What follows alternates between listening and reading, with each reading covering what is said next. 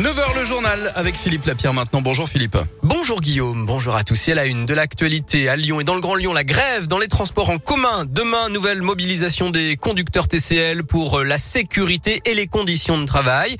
Le trafic bus, tramway et métro sera très perturbé ce jeudi. Vous retrouvez tous les détails sur radioscoop.com et sur votre appli Radioscoop. Et puis bonne nouvelle sur la route, la circulation a pu reprendre dès hier sur le pont de Couzon au Mont d'Or. Il avait dû être fermé la semaine dernière après une nouvelle tentative de passage d'un camion hors gabarit. Le portique d'entrée a été réparé.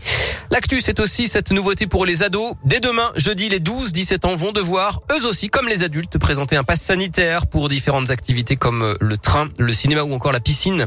Sa voiture Pardon, sa voiture était subitement partie en fumée en 2017 à Belmont d'Azergue. Il avait à peine eu le temps de sortir de l'habitacle. Un conducteur a été indemnisé 3000 euros de préjudice moral. Une durite mal serrée avait envoyé de l'essence sur le moteur brûlant. Le constructeur a été condamné en début de semaine et ne fera pas appel selon le progrès. Il évoque un défaut isolé. Il n'y a pas de campagne de rappel des véhicules.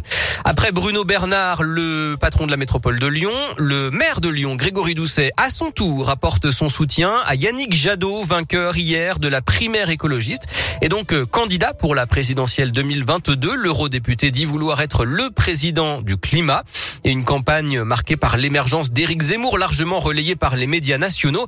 Emmanuel Macron l'a taclé hier indirectement. Il a critiqué l'idée d'une identité française, je cite, bâtie sur un rétrécissement ou sur des prénoms, euh, visant bien sûr sans le nommer, donc le polémiste qui, qui réclame le rejet des prénoms étrangers. Angers. Nouveauté dans la formation des policiers. Les futurs gardiens de la paix, officiers et commissaires suivent désormais une formation commune puisqu'une réforme impose des apprentissages partagés pour ces trois corps de métier qui seront amenés à travailler plus tard ensemble sur le terrain. Assez bizarrement, ça n'existait pas jusque-là. Un peu plus de 1400 élèves sont déjà concernés dans tout le pays. Exemple près de Lyon, à Chassieux, au centre de formation de la police nationale qui accueille en ce moment 94 élèves.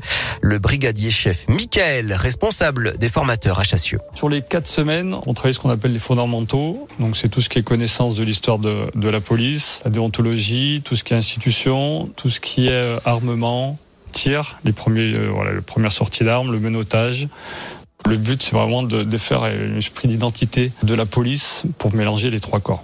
Donc bien sûr que je suis pour, évidemment. Si on avait pu le faire il y a 20 ans déjà, oui, ça aurait été, euh, je pense, un, plus déjà dans la police. Ça apporte un, échange entre euh, sur les compétences de chacun, sur le, métier de chacun, de connaître euh, la personne, parce que derrière chaque uniforme, il y a une personne aussi.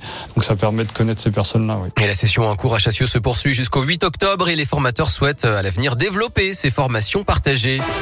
Le foot, la victoire du PSG hier face à Manchester City en Ligue des Champions, 2-0 avec un but de Messi, le premier sous le maillot parisien. À suivre ce soir Salzbourg-Lille et puis demain la Ligue Europa avec Lyon-Brondby. Enfin, Aya Nakamura, bientôt sur Fortnite. C'est ce qu'a annoncé hier la maison de disques de la chanteuse. Alors ça y est, j'ai tout compris. Elle sera donc la première artiste française à proposer une expérience interactive dans le célèbre jeu vidéo. Euh, cet été déjà, un avatar d'Ariana Grande interprétait des morceaux et était apparu tout un week-end sur Fortnite. En clair, ce sera donc un concert virtuel d'Ayana Kamura euh, sur la plateforme de jeux vidéo. Bravo Philippe, vous avez tout compris. Oui.